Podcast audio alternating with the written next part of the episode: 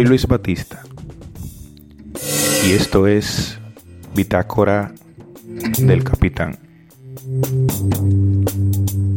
¿Cómo estás? Hoy en este episodio del podcast, a petición de algunos de ustedes, vamos a tratar el proceso histórico de la Primera Guerra Mundial, en este caso, y en el próximo su consecuencia directa, ¿no? que fue la más terrible guerra que ha conocido el género humano, la Segunda Guerra Mundial. Para poner en perspectiva lo que representó la Primera Guerra Mundial, hay que destacar que a, la fecha sigue siendo el quinto conflicto más brutal de la historia de la humanidad, con un saldo final de cerca de 10 millones de muertos para 1918, el año en el que terminó. Este proceso ha tenido una marcada impronta en el devenir del resto del siglo XX y en la estructura geopolítica mundial en la actualidad por razones que veremos en lo adelante. Entender procesos históricos complejos como la Primera y la Segunda Guerra Mundial precisa de un análisis eh, dilatado, un análisis eh, profundo, ¿no? Y por eso, como con cualquier proceso histórico de esta naturaleza, es preciso desfragmentarlo en sus partes para alcanzar a entenderlos de manera correcta. Por eso vamos a referirnos en este caso primero a los antecedentes de la Primera Guerra Mundial. Hablar de antecedentes, como su nombre sugiere, es hablar de lo que ocurría en la escena antes de que se produzca el proceso. Hablaremos de las causas, los elementos que movilizan el proceso, el desarrollo del proceso mismo y finalmente las consecuencias del mismo. Para hablarte de los antecedentes de la Primera Guerra Mundial hay que retroceder algunas décadas, hay que situarse en las postrimerías del siglo anterior, del siglo XIX. Y es que desde 1870 Europa vivía temerosa de la guerra. De cierto modo teníamos los elementos para una tormenta perfecta. Nunca los estados europeos habían mantenido ejércitos enormes en tiempos de paz como a principios del siglo XX. La tensión política entre las principales potencias europeas era evidente. Francia y Alemania se hallaban enfrentadas desde el conflicto franco-prusiano. Francia había perdido en manos de los alemanes los territorios de Alsacia y Lorena, regiones fronterizas del territorio francés. Y la situación se había agravado aún más con la cuestión del reparto colonial en el norte de África. En la década de 1870 las potencias europeas se repartieron África prácticamente. Por otro lado, los intereses económicos habían acrecentado esa rivalidad entre Reino Unido y Alemania. Por otro lado, Rusia y Austria competían por los territorios balcánicos, la península de los Balcanes en el eh, sureste europeo. En este ambiente, entonces, funcionaba un sistema de alianzas entre los países europeos que acabarían por definir el desarrollo de la guerra. Además teníamos eh, la propaganda como, como hasta ese entonces no se había visto. Los principios del siglo son eh, la época de la comunicación masiva, de, los periódicos, de la prensa, que de uno y otro lado agitaban. Había una paz para la primera década del siglo XX, pero una paz tensa en el territorio europeo, de manera que bastaba una mínima chispa para que se desatara el infierno, como en alguna oportunidad así lo definió un soldado francés en sus memorias de las trincheras. Las causas del conflicto, número uno, ese imperialismo extendido entre las potencias de Europa a principios del siglo XX, el, imperialismo, esta práctica de dominación, de influencia sobre unos territorios inferiores por parte de naciones más desarrolladas. Segundo, el desarrollo industrial y militar europeo, un desarrollo sin precedentes, sobre todo en materia militar, y eso fue lo que acabó disparando el número de muertos al término del conflicto. Se utilizaron armas que no se habían utilizado en la historia de la humanidad. Tercero, las rivalidades económicas entre las potencias del continente europeo.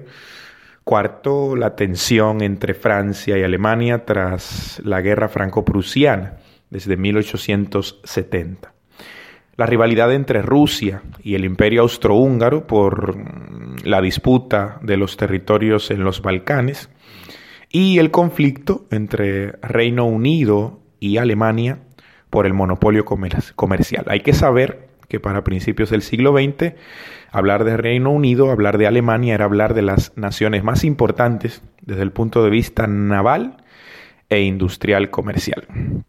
Desde 1887, Alemania, Italia y el Imperio Austrohúngaro formaban uno de los dos bloques de países más importantes de Europa. Este se hacía llamar a sí mismo como la Triple Alianza. Sería el bloque que acabaría siendo derrotado al término de la Primera Guerra Mundial. El otro bloque estaba integrado principalmente por Rusia, Francia, y el Reino Unido. Este era conocido como la Triple Entente. A estas alianzas se adhirieron otros países europeos durante el desarrollo de la guerra en función de sus intereses, mientras que otros se mantuvieron neutrales. En ese estado de, cosas que, que, te he descrito desde finales del siglo XIX y principios del XX, pues bastaba un mínimo bastaba un pretexto ¿no? para que estallase eh, este conflicto. Y ese pretexto aparecería el 28 de junio de 1914. Y a partir de este evento comienza el desarrollo de la Primera Guerra Mundial entre 1914 y 1918. Este pretexto lo fue el asesinato del archiduque Franz Ferdinand, el archiduque Francisco Fernando, nada más y nada menos el heredero del trono austrohúngaro. Este fue asesinado violentamente en Sarajevo, capital de Bosnia, por un fanático serbio. En una Europa dominada por la tensión, pues este fue el pretexto que las potencias esperaban para que estallase la confrontación armada. Austria apoyada por Alemania, el imperio austrohúngaro envía un ultimátum a Serbia para que permitiese que funcionarios austríacos colaborasen en la investigación del atentado, pero los serbios, por su parte apoyados por los rusos, rechazaron ese ultimátum por considerarlo una injerencia en sus asuntos internos. El 28 de julio, el imperio austrohúngaro le declara la guerra a Serbia, Rusia, para ayudar a Serbia, moviliza sus tropas hacia las fronteras alemana y austríaca, por lo cual Alemania declara la guerra a Rusia el 1 de agosto de 1914 y a Francia el 3 de agosto. Durante los días 3 y 4 de agosto, las tropas alemanas invaden Bélgica. Esto origina que Reino Unido, aliado de Francia, entrase en la guerra el 4 de agosto. El 6 de agosto, Serbia le declara la guerra formalmente a Alemania y al Imperio Austrohúngaro. Así lo hizo el Imperio Austrohúngaro con Rusia y finalmente el 11 y 12 de agosto, Francia y Reino Unido, por su parte, iniciaron las hostilidades con Austria-Hungría. En agosto de 1914 se enfrentan las potencias centrales a los aliados. El bloque aliado al bloque aliado se suman luego Italia en 1915, Rumanía en 1916, Portugal y Grecia en 1917. Las potencias centrales aumentaron su poderío con la incorporación a su causa de Turquía en 1914 y de Bulgaria en 1915. Por consiguiente, solo permanecieron neutrales durante este conflicto Suiza, los países escandinavos, Países Bajos y España. La contienda se extendió más allá de los territorios europeos, pues las respectivas colonias colaboraron o con combatientes o sirvieron como teatro secundario de las operaciones. Por su parte, Japón aprovechó para apropiarse de las bases alemanas en China, en Shantung. En varios aspectos, la llamada Gran Guerra tuvo un carácter moderno, propaganda bélica, nuevos materiales, gas asfixiante, lanzallamas, y en ella se inició también la utilización de aviones y de submarinos. En un primer momento se abrieron en Europa dos frentes, el occidental en Francia y el oriental en Rusia. La estrategia militar alemana se basaba en el plan Schlieffen, que consistía en un rápido ataque hacia el oeste contra Francia. Sin embargo, en la batalla del Marne, en noviembre de 1914, la contraofensiva francesa, dirigida por el mariscal Joffre, detuvo el avance de las tropas alemanas del general Moltke sobre París, salvando así la situación. Los aliados resistieron también una serie de ataques alemanes contra Calais, Bolonia y Dunkerque, con los cuales se trataba de impedir la llegada del apoyo británico. Esa batalla de Dunkerque, de las más emblemáticas de esta Primera Guerra Mundial. Simultáneamente, en el frente oriental, las tropas alemanas, dirigidas por el general Hindenburg, vencieron a los rusos de Samsonov en Tannenberg en agosto de 1914.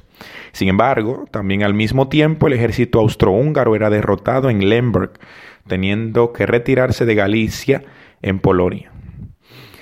La Primera Guerra Mundial, que parecía que iba a ser rápida, se convirtió en una guerra de trincheras, una guerra de zanjas, de soldados escabulléndose en la tierra, una guerra trabada donde nadie avanzaba demasiado porque prácticamente ambos bloques contaban con las mismas fuerzas, con la misma tecnología. Cuando un bloque incorporó el gas, el otro prácticamente respondió con un gas más poderoso y eso hizo que la guerra se trabara prácticamente sin, sin fin. Dos eventos marcan el desenlace de la guerra. Uno fue el retiro de Rusia de la Primera Guerra Mundial a raíz de que se producen los acontecimientos en la guerra civil que desataría la Revolución Rusa de 1918 y que originaría el primer país, el primer estado comunista de la historia, la Unión de Repúblicas Socialistas Soviéticas. Y por otro lado, en la entrada de Estados Unidos en favor del bloque de la Triple Entente, en 1917, en abril, a raíz de los ataques de los alemanes a la Marina Comercial norteamericana y sobre todo a raíz del conocimiento de que se hiciera público el contenido del telegrama Zimmermann, una comunicación de los alemanes hacia el Estado mexicano para invitar a México a que participe en la guerra de parte de los alemanes y contra los Estados Unidos. Este cable fue interceptado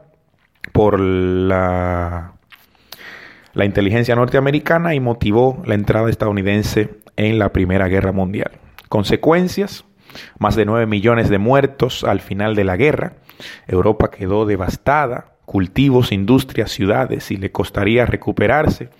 La derrota supuso una grave crisis política y económica para las potencias centrales, que se agudizó con el crack de 1929, y la guerra terminó con la firma del Tratado de Versalles, unos acuerdos que impusieron muy duras condiciones a los países derrotados que tuvieron que asumir el costo de la confrontación. Esta fue una entrega más de Bitácora del Capitán. La próxima semana te hablo de la Segunda Guerra Mundial. Nos escuchamos en la próxima. Chao.